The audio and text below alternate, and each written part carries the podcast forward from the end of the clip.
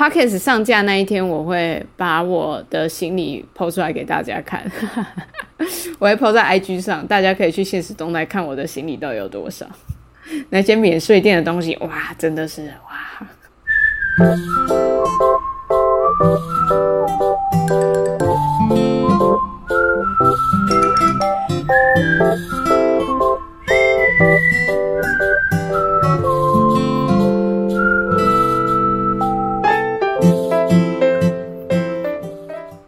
！Hello，大家好，我是超值谈侣哈哈，我是赛赛，欢迎回到林安泰诊所。欢迎收听最新一集的一周新闻回诊单。哦耶！那这礼拜发生了什么事呢？哈哈，我现在人在台湾喽，拍手拍手拍手耶！历经千辛万苦，真的是历经千辛万苦哎，学成归国，还没有成啊。论文还没有写，那个 毕业证书还拿不到，但反反正就是回台湾写这样。你知道你知道要回台湾这件事情，就是这段短短的时间内发生很多事情吗？嗯，你是说国际上还是你身上？呃，都有。像是什么？就是不是裴洛西来台湾吗？对啊。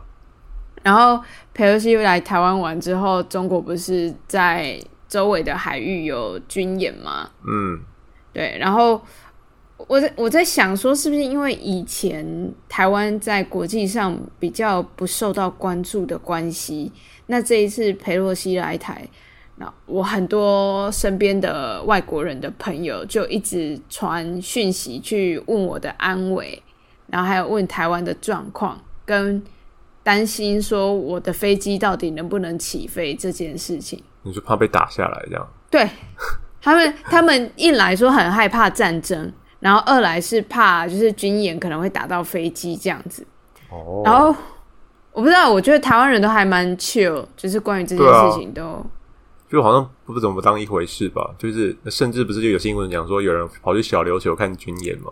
对，把它把它当表演在看。对啊，我就跟他们说，我我我一路这样的长大以来，每一年都会听到中国他们在那边讲这些有的没有的啊啊，反正他就说说而已啊。当然，我们还是要小心，可是我们也不用太太过紧张这样子。因为共济老台这件事情已经一阵子了，就也不是一阵子，就是 forever。对啊，就已经一阵子了吧。就很久了，就好像就是哦，那就是这样子，好像也不怎么不怎么，目前好像也没有要怎么进进一步的动作或什么的，然后大家都觉得说 OK，那就继续这样子，就就就这样，对啊对啊对啊，然后我就是都这样子跟我的朋友他们说，可是他们都觉得哦，你太天真，你太乐观了，当初乌克兰也觉得那个意思，那个俄罗斯不会打他们，所以叭叭叭，然后我就嗯，虽然两边的。状况不太一样，但我可以理解你们的担心啊。但我觉得主要就只是因为你们以前没有听过这些恐吓，没有关心过这些威胁，所以你们现在突然间听到，你们会很紧张。但这件事情对台湾人来说，就跟地震差不多吧？就是哎，又地震了，这样子。要上 PTT 发文这样？对对对，要 要赶快抢哦！说哎，发地震文谁先抢到？对啊，对啊，对啊，所以我觉得这件事情蛮有趣的，所以这是第一个，第一个就是我返台路上的一个问题之一，然后也让台湾不小心哎变成一个被世界讨论的一个话题。哎，对啊，真的，真的，我真的蛮多朋友都都有在关心这件事情的，我觉得蛮好的。其实就是我我可以理解他们的担心，虽然我觉得那些担心很不必要，但是我觉得台湾可以被。更多人注意到这件事情是好事，所以嗯，但也希望不要发生什么事。当然，当然，当然，但是就是整体来说，我觉得它是好事啊，就是大家的关心是好事，这样子。嗯，对。然后影响我回台的的的这个故路程呢，还有一个就是，呃，我前几集不是都在讲说，就是今年欧洲的交通很可怕嘛？嗯。就不管是飞机还是那个火车，对，那我的飞机，我是搭土耳其航空的，它会是从布鲁塞尔飞到伊斯坦堡，土耳其的伊斯坦堡，然后中间转机的时间是两个半小时，之后从伊斯坦堡再飞台北。嗯，对但我们在布鲁塞尔的时候呢，呃，我们的飞机就延误了快两个小时才起飞。那到那边剩下多久要转机？我们到那边的时候就已经是那个 boarding time 了。那来得及吗？我跟我朋我因为我跟我朋友一起搭，然后我们两个就一直很担心，所以我朋友从在布鲁塞尔的时候，他就一直问那个空空服的的人员说：“哎、我们这样赶得上后面的那个转机吗？”然后他们就说：“哦，可以啦，你这个那个 boarding pass 上面写的是登机的时间啊，那真正起飞的时间还在后面嘛，所以没有问题。”这样子，哪是啊？他哪是啊？他怎么这样乱讲？反正反正他就这样讲啊，他们我问好几个，他们都这样讲、啊，然后我们也没有办法，我们就只能搭了嘛。然后本来想说，哎、中间有两个半小时，算是还蛮有余裕的啦，就不会说太紧，也不会太松这样子。结果我们落地的时候就已经是那个 boarding time 了嘛，然后土耳其那个伊斯坦堡的机场又超级大，嗯它很大，它有好几个那个 gate。嗯，然后我们从我们的 gate，我们真的是一路快走加小跑步，跑到我们转机就是飞台湾的那个 gate，我们走了快二十分钟。那应该已经结束 boarding 了吧我们到的时候已经是就是？Final boarding。我我不确定有没有 final boarding，但是就是已经有一些人上飞机了，然后哦就还在排，你知哦道大家都会排着要哦上去，对对对。然后我那时候就跟我朋友说，就是 我真的很想要去上个厕所，然后如果上飞机之后，你知道位置又坐在里面什么的，就会很难去厕所。嗯然后我就问那个地勤人员说，我可不可以赶快去上个厕所？他就让我去。然后去厕所也没有很远，就是静静的。去完回来就只剩我跟我朋友了，就都等晚了，就只剩我跟我朋友了。但是他他们他们还记得要等你啊，不是吗？哦，我朋友也还在那边啊，我朋友还在那里啊，嗯我朋友在在留在原地这样子。嗯 然后我们就赶快登机，然后好不容易登上去之后，呃，最后我跟我朋友旁边还有坐另外一个男生，那个男生又比我们更晚来，他就说他的飞机也是这样转转转，然后都 delay delay delay，所以他原本也怕他赶不上这班飞机，所以好像就是你知道，几乎整台班机的人都都是转机的，然后前一班都 delay，然后大家都迟到。然后，所以我们最后也没有照表定的时间起飞，哦，因为还有人还没有上飞机，就是他就转机的 delay，所以还有人还没有上飞机，所以是同一家航空的，都是土耳其航空的，应该是，那他们应该也会等你们。如果转机客真的很多，嗯，没有理由不等你们。对啊，反正他后来就是有等，嗯，但是我们就是很紧张，你知道吗？我们想说，土耳其机场其实很大，然后它免税店很多，我们有想说要买一些土耳其的那个软糖啊，那当地的一些伴手礼之类的，但我们完全没有时间看。就是真的跑过去，然后看到超多东西，然后都想说，好、啊，如果我们等一下过去还有时间的话再来逛，然后完全没有时间。哪有时间呢、完全没有，真是完全没有。对，但最后反正有有平安的抵达就哦好了。你这次对还没有什么掉行李还是什么的，就算是很顺利的一次。呃，嗯，我想一下哦，我没有掉行李，我没有掉行李。对啊，你之前说什么哦，行李可能在哪里被卡住了，没有跟着你一起走什么的。对对对，我之前是行李被就是被弄丢了这样子，但那个不是我的问题。但是这一次行李也有一个问题，就是因为我就想说，那个托运其实是有重量限制的嘛，所以我就想说，那东西我都到免税店买。然后我就直接在网络上预定了免税店，我想说啊，我都订好了，到时候人去那边提着就走了。嗯，结果我的托运行李其实还有一些空间，大概有七公斤的重量的那个扣打，这样子、嗯还蛮多的。然后我去免税店的时候，发现我订的那些东西，它的体积有一点大，很难提。是？是是呃，我记得五大袋吧，然后有一些都是啤酒，然后啤酒又是可能四罐装，不是铝罐的那一种，是玻璃罐的那一种哦。然后它就一一一大个一大个一大个这样子。我看到的时候，我整个想说，干，我要怎么带着这些东西走啊？我真的是而且机上放得下吗？机上是放得下，因为你就一直塞一直塞就好了。可是我要你要走的时候很？难提，这样子。对，你就知道那个飞机上的那个走道空间其实蛮小的，然后提那么多东西就是很难走。然后我光是走在机场上，要从免税店走到那个登机门也蛮辛苦的。再加上你还记得我在土耳其那一段是用跑的的吗？看我真的是累死哎、然后我朋友看到我那样，他整个就是傻眼。然后我看到的时候，我说你不用讲，我也觉得很傻眼。我就一直跟他说，因为我朋友是男生，他就有说好了，他帮我提，但是我一直觉得很不好意思，所以我就跟他说啊，我自己的孽我自己要解决。然后我就很努力把一些东西塞到我的机上箱，用拉的这样子，可是能塞的也是有限，所以我们在土耳其那一段，他就帮我提了两三袋吧。因为他可能也觉得我这样子走太慢了，所以他就帮我提。然后我们两个在那边 努力的跑。所以你当初不知道你买的太多吗？还是说你不知道，只不知道说哦，它的包装会这么这么大一个？主要是我不知道它每一份的体积那么大，所以我可能有的订了两三份之类的。我以为它就小小一个啊，然后我以为他会就是直接帮我装成一大袋，那我就提着。可是他就是给我分装成好几个小袋，所以就很难提。哦，我真的是，我发誓，我再也不要在免税店买东西了，气死我自己！但是我之前超累。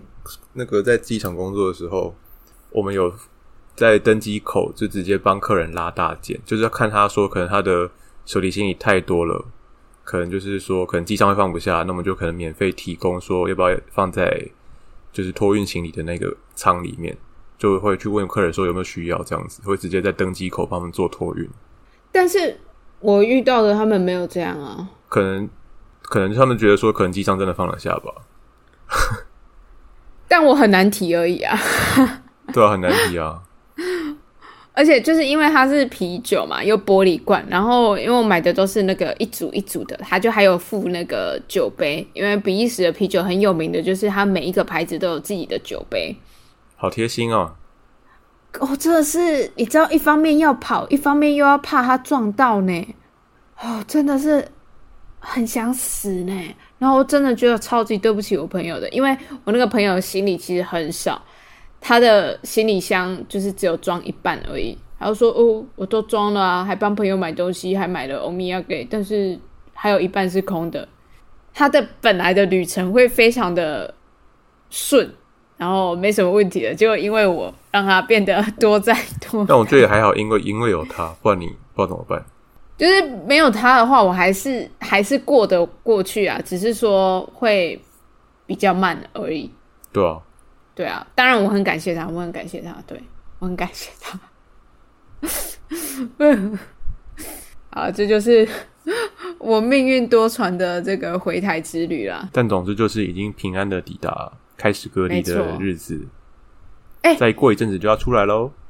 对，但但我这次回台湾，不是我这次从机场回云岭的时候，就是呃，司机有带在中间的那个休息站上厕所，嗯，然后我前两次都没有，然后这次有，然后司机他是要先打电话跟那个高工局，就是高速公路的那个，跟他们讲说，哎、我们是车牌几号，然后防疫车队的，然后呃，我是谁谁谁，那我载的乘客是谁，那我们要预计几分钟后到哪一个休息站上厕所，然后他们还会帮你安排说你可不可以去。然后去了之后，你要你也不能去用大家用的那个厕所，他会把你直接载到可能地下室或某一个区域，就是专门开放给这个防疫车队的人用的厕所。然后你进去，他都会管理哦。然后他他厕所你用完，他都会消毒。是你要上还是司机要上？我们都要上，哦啊，所以是司机提议说要去上厕所，你才一起去上的。对对对对对，其实是司机先提，因为我本来想说我就忍到云林到了之后再上，对，然后但是司机就说他他想要上厕所，然后就啊，那我也一起去这样。哦，哦，不知道这么麻烦呢、我就想说，我因为你们不能跟外人接触啊。嗯，对，但我知道说台湾的防疫就是很很严格、很严谨，可是我跟我朋友都有一点觉得，嗯，好像好像可以再松一点的。因为你就经过这次吗？呃，主要是因为现在台湾的人数就是确诊人数，也就是差不多那样子嘛。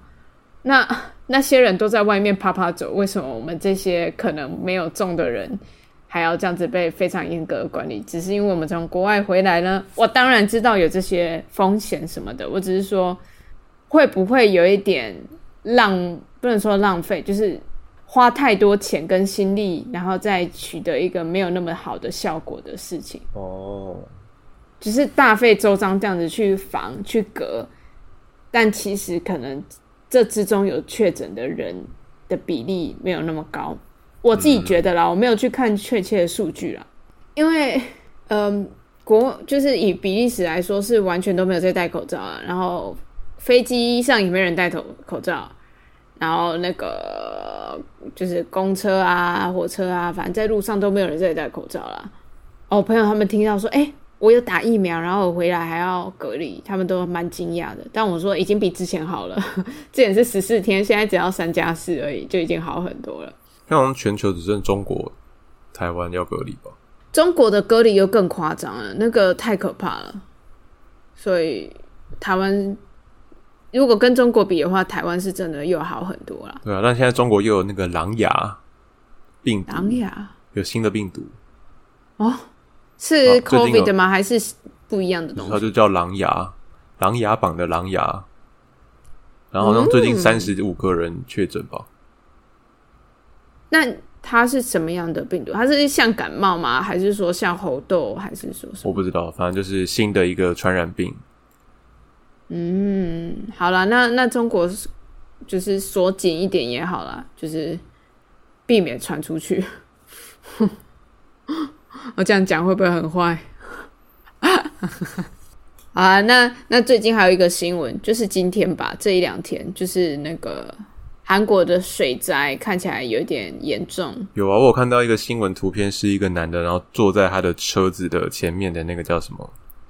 挡挡风板那个前盖，对对对，前盖那边，然后就水已经淹到他们淹到他们引擎盖了，然后就直接坐在那边划手机，但是还是下大雨的状态，呃我有看到那张照片，那张照片真的看起来有一点很夸张哎、哎。可是那个人看起来很 chill 哎、还是他享受淋雨啊？他大可去，可是还是觉得说他，我不知道，还是他不会游泳啊？就觉得说，哎、要出去的话，就要好像怕吃到水之类的，他如果要出去，他身上的那些电子设备产品都会坏掉。会但是他淋雨也会坏掉，不是吗？诶、呃淋雨跟直接泡还是不太一样啦。It's raining man, Hallelujah, It's raining man。Rain on me，但是我看这个韩国的水灾，就是因为它发生的就是在我们录音的当下，就是刚发生这些新闻刚报而已，我没有特别去了解。可是我看到说有一些地方是真的已经有人不幸离开了，就是你有看那个《寄生上流》吗？嗯，他们不是有那种住在地下室或者是半地下室的那种？就像一九八八对对对对对，他家吗，就是有些人住在那种地方嘛，然后水就往那里淹有啊，嗯。对啊，然后排不出去，所以真的有人好像这样被淹死了，觉得蛮可怕的。可是他们那哎种排水系统做不好啊，这不能这样，但是因为可能那些那些建筑也是算比较旧吧，对啊，所以比较便宜。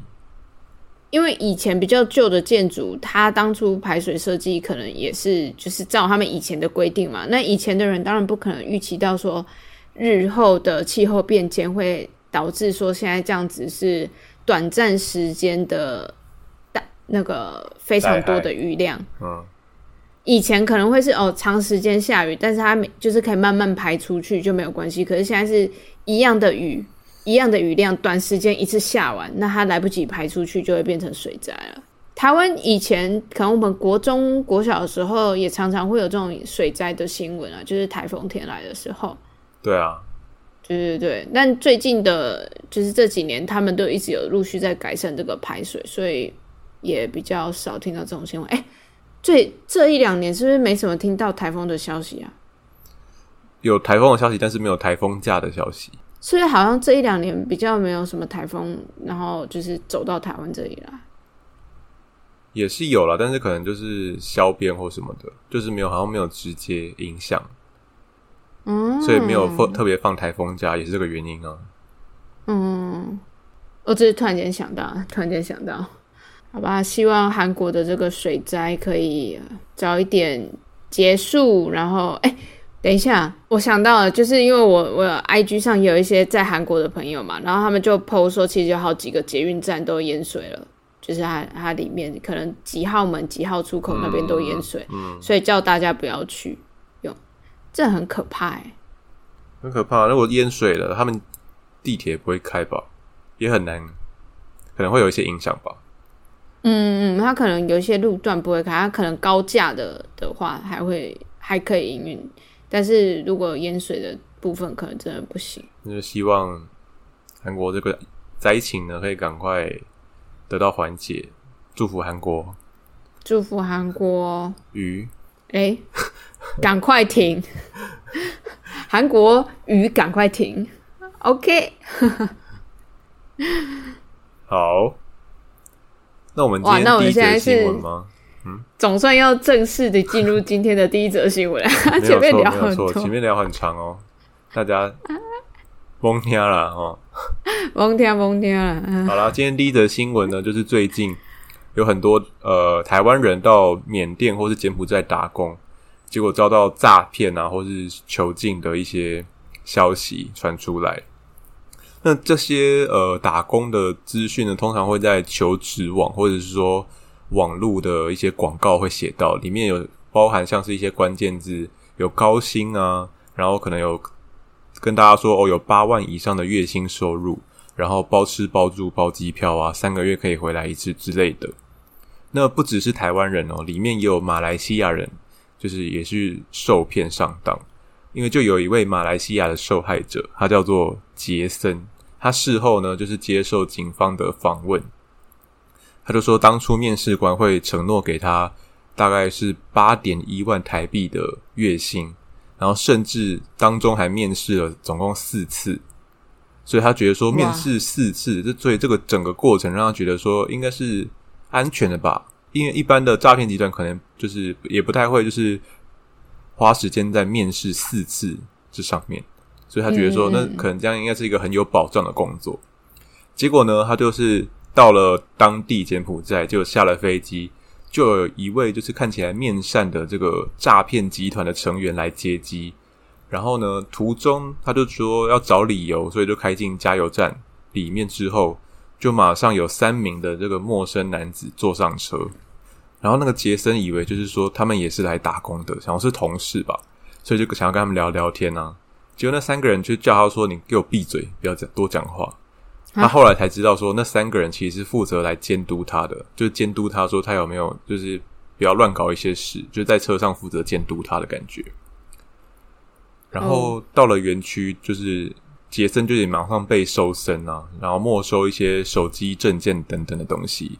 结果就并到了宿舍呢，接受这个工作的培训。那工作培训内容像是说要诈骗钱财，透过像是说爱情包裹。的这种手法，爱情包裹，你有知道是什么东西吗？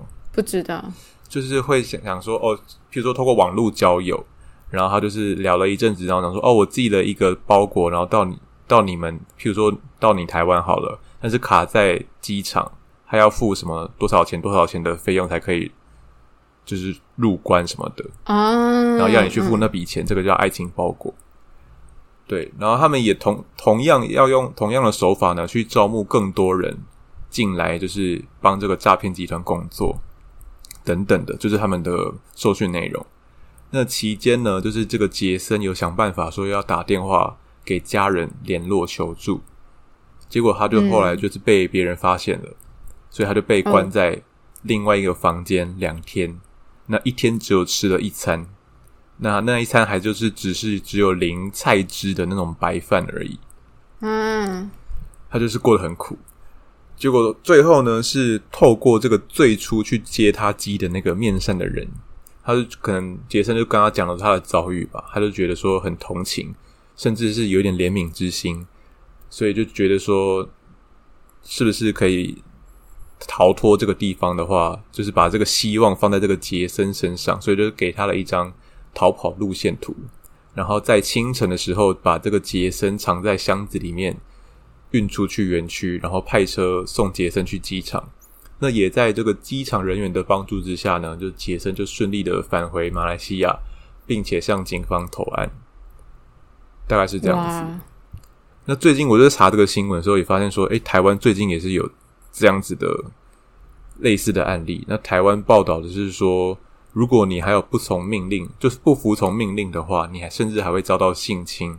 或者是说强摘器官等等的遭遇，嗯，因为如果你呃诈骗的业绩不好，你下场就是你的下场还是一样啊，更不用谈有什么样的什么八万块的薪水，根本没有。而且如果你要购买这种民生用品的话，你得向公司借钱。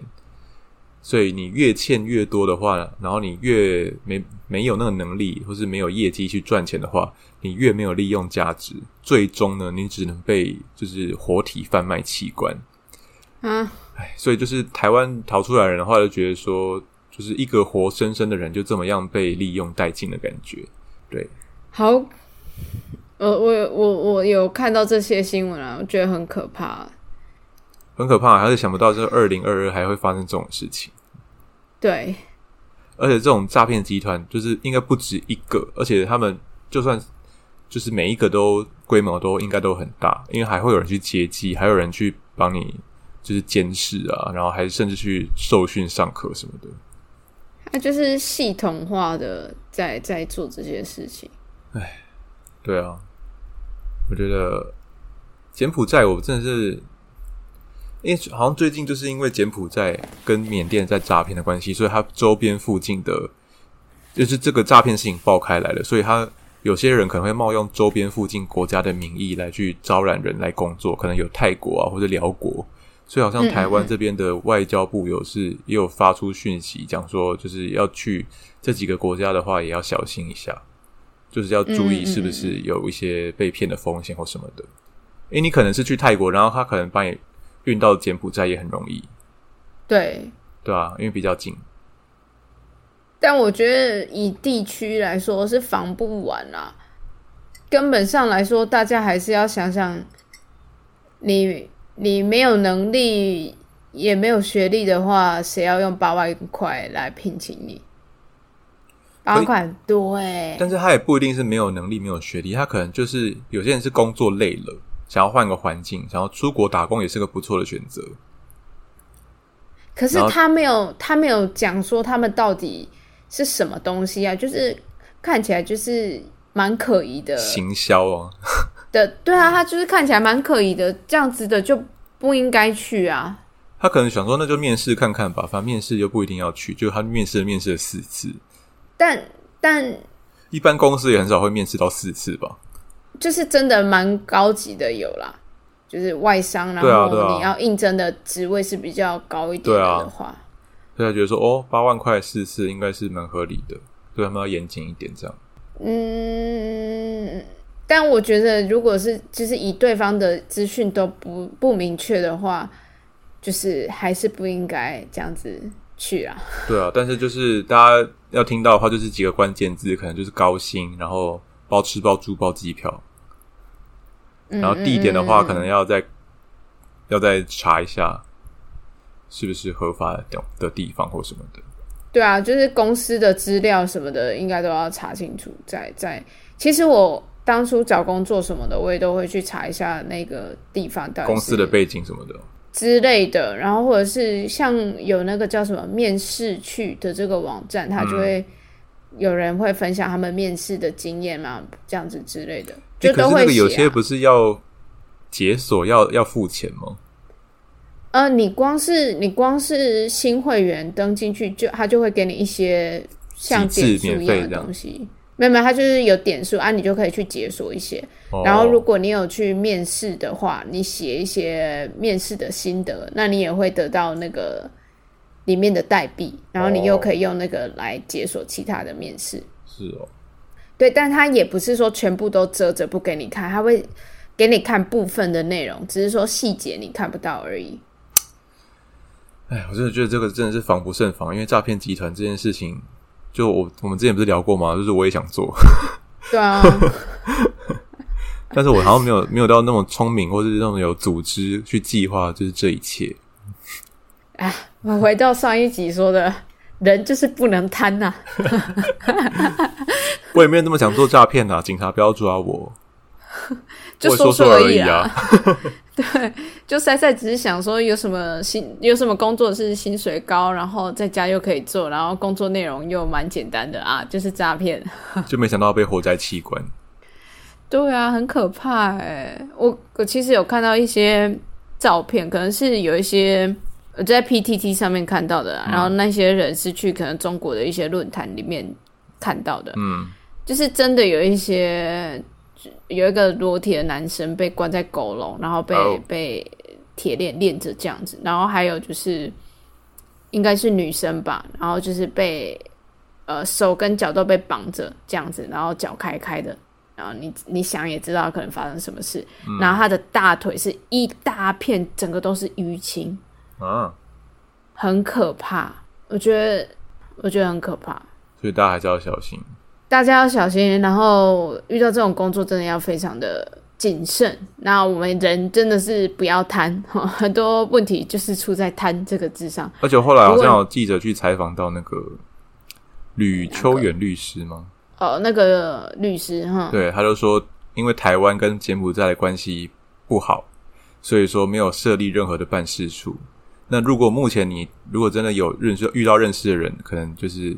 在那边被囚禁或什么的，你唯一的解就是请台湾的家人支付赎金，因为他们可能诈骗集团说你要让回去可以啊，可能支付两万块美金的赎金，那可能你就只能支付赎金，然后最好是透过这个台湾驻越南办事处的人员帮忙，然后找信得过的这个华裔的警察去就是汇款或什么的，不然因为没有办事处，所以你很难相信说对方是不是一个真的警察或什么的。所以你必须要找一个就是信得过的办事处，所以他就觉得越南，然后找一个华裔警察帮忙，不然觉得汇款的话，你可能会石沉大海，可能又又又会再骗骗一波，对啊，嗯，因为有看到说好像跟黑道啊、帮派这些也是有点关系的啦，对啊，还是你认识邱黎宽，他可能会可能会帮忙吧？邱黎宽是谁？宽姐，宽姐又是谁？宽，你知道宽姐是谁啊？我不知道。大威罗嘛，你有你知道这部电影吗？啊，的导演，哎啊，你是不是我是不是有一段时间那个发型？你说我长得很像他，有吗？有吗？我记得我有一段时间有一个发型，你一直叫我宽姐，我忘记是。可是你都不知道宽姐是谁哦？我可能那时候有去查一下，但是就是我现在不记得。好了，宽反正宽姐好像就是一个演艺圈演艺圈的一个，她之前是王菲的经纪人。然后他也认识很多黑白两道的人。之前林志玲去那个拉斯维加斯表演，然后有被人家约吃饭或什么的，然后就是被当地的黑道还是什么，然后就是强强迫就是要他去他的饭店干嘛，然后他就林志玲当然不要啊，然后马上打电话给宽姐，然后宽姐就利用他的人脉，然后去找拉斯维加斯那边的，就是一些人 人兄帮忙，然后让林志玲脱稳，就是脱困这样。你你这个是属于八卦小道吧？还是说真的新闻有报？林志玲讲的，林志玲，你不知道吗？新闻也有报啊。我不知道。所以就是宽姐是一个黑白两道，因为她毕竟她长得也很江湖气息。突然间可以想象为什么你当初会说我长得像她了。有啊，林志玲十年前这件事让林志玲泪崩，喊宽姐恩人。哇！一通电话营救成功，被黑道逼吃饭。哇，我真的不知道哎啊，anyway，就是这个新闻它还是蛮沉重的，希望大家就是如果有注意到身边的人有有在听有在关注这些工作讯息还是什么的，就是多多关心身边的人，然后避免对方受不小心骗上当掉，对，不小心掉进这个陷阱里面这样子。啊，那我们来下一则新闻喽。好，下一则新闻是荷兰学生住房难，大学劝国际生先找房再入学。阿姆斯特丹大学呢，它现在就是遇到很严重的学生宿舍严重不足的问题。那阿姆斯特丹大学它就发声明，然后呼吁该校的国际学生说，如果你们在八月十五号之前没有找到房子，就不要入学。那 干嘛？够残忍，这就是这种残忍啊！对，那那他们学校的发言人就是有被那个 NL Times，就是当地的那个媒体采访，然后那时候他就说：“哎，校方已经寄了这个 email 给宿舍 waiting list 上面的国际学生了，然后就是跟他们说，如果他们还没有找到房房间，应该要重新考虑是不是要来阿姆斯特丹。那会寄这封 email 的原因是因为。”阿姆斯特丹大学的宿舍申请已经严重超额预定了。那在这个状态下的话，国际学生们他还来荷兰的话，他们就会陷入无处可去的窘境。最近那么多人要去阿姆斯特丹读大学，呃，对，然后基本上基本上西欧每年的国际学生量都还蛮大的。目前，目前这个阿姆斯特丹大学，它预计就是这个住宿的问题呢，到了明年也还没有办法被解决。根据这个阿姆斯特丹学生会 （ASVA），它是好几所大学联合的学生会，就是都在阿姆斯特丹的这样子。那这个联合的学生会，他们的数据表示说，有四千七百二十名的国际学生，他们申请了学生宿舍，可是只有两千四百一十六间可以用的房间，因此有两千三百零四名的国际学生还在寻找宿舍。那这学生会也表示说，如果这个情况持续下去的话，到了今年的九月，阿姆斯特丹这座城市将会面临一万个房间短缺的窘境。而在去年九月的时候，则是少了六千六的房间，所以它这个问题是一直都在，然后越来越严重。对，那这个国际学生的住宿问题呢，其实不只是发生在阿姆斯特丹，乌特勒支大学在乌特勒支，啊，台福特大学在台福特，然后鹿特丹都是在荷兰的，对。那鹿特丹的伊拉斯姆斯那个伊拉斯姆斯大学，还有第二堡大学在第二堡，然后 这些大学 没有怕大家不知道是哪一间学校吗？像台北大学在台北，高雄大学在高雄，云林科技大学在云林。有些那如果说中央跟中山，你就不知道在哪里啦。是，就怕怕大家不知道是哪里。讲了一个地名学校，后面就说在地名这样。好了，反正 anyway 就是呃，在荷兰各处的这些大学，他们都是名校，他们都一样有就是住宿的问题。特别是蒂尔堡大学，他们在二零一九年的时候呢，他们为了解决这个问题，他们想出了一个我觉得有点蠢但又有点聪明的做法。是什么？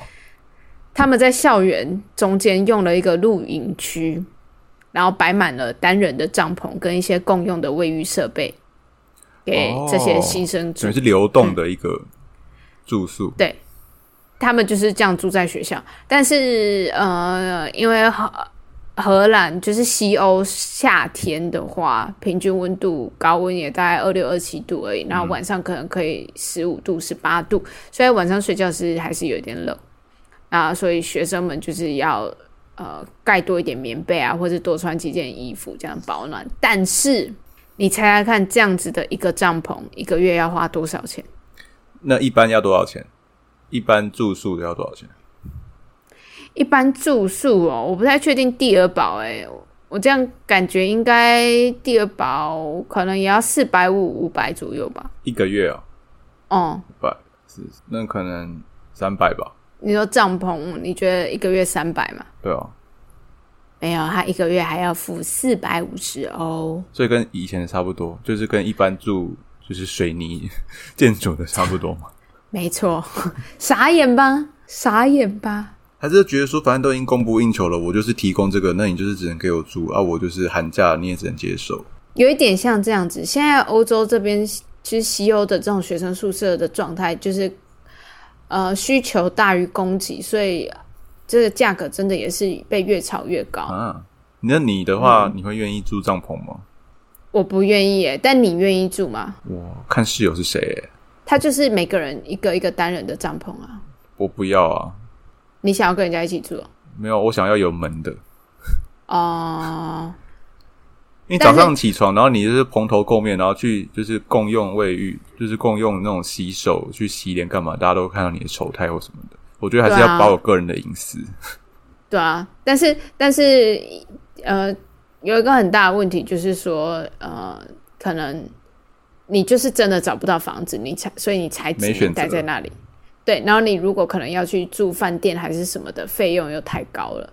学校没有其他地方可以住，没有啊，所以这就是大问题。所以为什么一开始那个阿姆斯特丹大学，我们一开始他就讲说，他们叫学生不要来，因为来了他们也只会遇到这样的情况那不要来都考上了怎么办？啊，就等到他找到之后再来啊，或者是看有没有现在还有没有那个远端上课的。而且他是很临时的通知吗？今年七月中的时候通知的，那都已经申请完了吧？申请完了啊。嗯啊，但是你知道，你知道，就是呃，这个住宿问题，就是它是长久以来的问题嘛。那为什么会这样子呢？就是因为西欧的大学他们很注重每个人的受教权，所以它是没有限额的，它不会看你的分数去刷你的，它基本上就是你的资合你的资格符合，嗯，你就可以入学。嗯，所以像他们的，我知道荷兰的医学院是用抽签的，所以你只要资格符合的人，你就是可以被抽签。那你抽中，你就可以去读医学院；啊，没有抽中的话，那你你就没办法读，这样子，不然就是明年再来。居然是用抽签的，对对对，他们医学院是用抽签的，但是因为医学院它相对来说一些资源什么是非常有限，所以它一定有名额限制限制。可是像其他科系，它就都没有名额限制，所以基本上就是你资格符合你就入学，所以他们学生就越收越多。不过好好入学，但又不容易毕业，这也是真的啦。那在宿舍房间有限的状态下，然后当地的房东又因为语言跟习惯的关系，不太愿意收国际学生。然后国际学生也通常都是快开学了才会到当地去找房子，嗯，可是房子也都被租光了。对啊，然后如果只有在网络上看房子，又要下定金什么的，又怕被骗，所以整个国际学生的租屋问题就是这样子越来越严重，越来越严重，越来越严重。国际学生真的可怜可怜。其实卢汶也有这样的问题啊，但我不确定卢汶今年有没有。可是去年的话，这个房子的问题也是很严重，因为呃之前 COVID 比较严重，所以很多人延后入学。那去年暑假的时候，就是有一大批的人一次要过来，然后那时候卢汶是真的都没有房子了。那市政厅跟学校都有呃寄信给当地的居民说，哎，真的就是如果你房间家里有空房间，整理一下租给这些学生，不然真的没有地方给他们住了。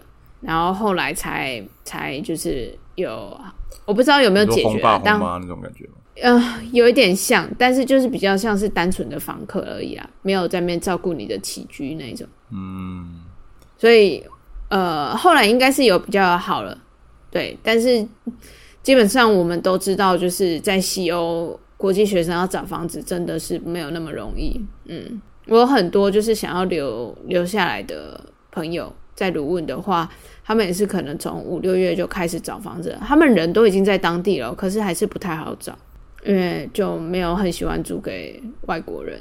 嗯是没错啦，因为第一个语言关系，第二个是外国人，你可能不知道他来历什么的，比较复杂一点。台湾的房房东也不太喜欢租给外国人哦、嗯，这是可以理解啊，嗯对啊。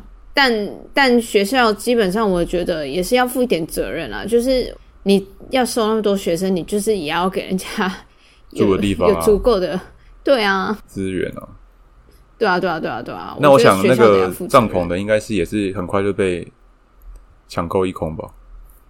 嗯，对啊，他就很快就住满了。真的是当然后来那些人，我印象中后来都都有在找到房子啊，他可能就是第一个月先住住那边而已。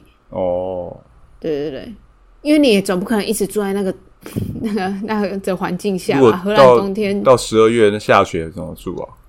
对啊，然后后来就是虽然可能房租贵了一点，可是都都有找到地方住啦，但就很荒谬啊。其实，没想到身为这样子的大国，还会出这种包。其实这个时候会想说，哎，台湾其实学校都是有名额限制的嘛，每个科系，嗯，然后他就是用成绩去刷，对啊？某种程度上也算是另一种方式在保障学生的教那个受教权吧，因为你的资源就是那么多，那你为了要呃去保证你的那个教育的品质的话，你不能收太多人啊，不然你一个老师的那个师生比也会变很很负担很，悬殊。嗯对对对对对，那你没有办法好好照顾每一个学生，那反而其实是不负责任的。对啊，但是西欧的想法是，哎，每个人都应该要有那个机会每个人去都有受教权，你报我就录取。对，但但前提是你当然也是要有一个那个资格有符合的啊、嗯不是说你真的报名就都可以进了，嗯，可是就是你只要有符合就可以，所以 可能他们有一个也是有根本上要去改变的的一个部分啊，就是整个教育体制的话，还还是有改善的空间，嗯。就是名额要限制，不然的话就是要请建商多盖一点房子，哎、可是或者是国家要多给一点补助去盖宿舍之类的吧。卢问现在就是也有盖一些新的房子啊，可是那个都嗯都不便宜耶，就是给学生住的，但是都不便宜耶。你知道我我房子就是很便宜，我我真的是很幸运，我租的房子超便宜。然后我要搬出去了嘛，那我们同时间我们那一栋也好多人要搬出去，然后我房东完全没有 PO 上网，就一就已经一长串的 waiting list。就是大家都是朋友的朋友，然后这样子说，哎、听说这里很便宜，所以就一直问说可不可以住进来，可不可以住进来。那你当初怎么找到的？我当初真的很幸运，因为是 COVID 的关系嘛，所以那时候房东是有 PO 上网的。嗯。哦，那那时候房东有 PO 上网，对，所以我那时候很很幸运，而且其实我那时候呃，我好像是我是线上跟房东看房子的，嗯，那我前面好像还有另外一个人在我之前看的房子，可是他还在决定，他还在想。然后我看完之后，我就跟房东说，如果可以的话，我现在就跟你签约。然后房东说 OK，那就这房间就给你了。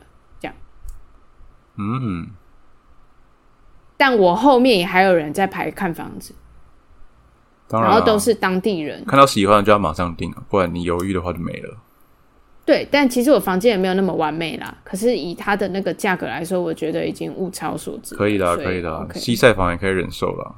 对对对，反正我夏天就回台湾了，没有啦，他他就是晒就那那几天而已，就不要待在家就好。反正反正就是整个问题很严重嘛，因为像 COVID 的期间，很多那个便宜的旅店啊什么的也都关了，因为没办法营运下去，所以啊但现在应该又又在开了吧？要开也不是那么容易啊，因为很多人都转行啦，就像机场大缺工也一样啊。嗯，如果有有我们的听众是要出国读书的话，真的找房子这件事情要早一点准备，然后有办法的话就早一点飞过去，赶快开始找房子，或者是就是可能有认识的朋友啊什么的帮你先看房子这样子，不然真的哦太辛苦了。对啊，而且找到住的房子，一切都之后都好解决了。你有住的地方，至少你下了下课或者什么的，还有回家，还有家可以回。对对对对对，还有地方就找了地方可以住之后，你就安定下来了。真的，后面再发生什么事情，至少你有地方住，然后有一个可以遮风避雨的。就是你还可以回家哭，总不能会在就是帐篷里面哭，隔壁的人还会听到 Are you okay？而且他们那个第二堡大学那个帐篷嘛，他们就是那一个月就是也有办了很多那个迎新的活动，哦，所以吵哦！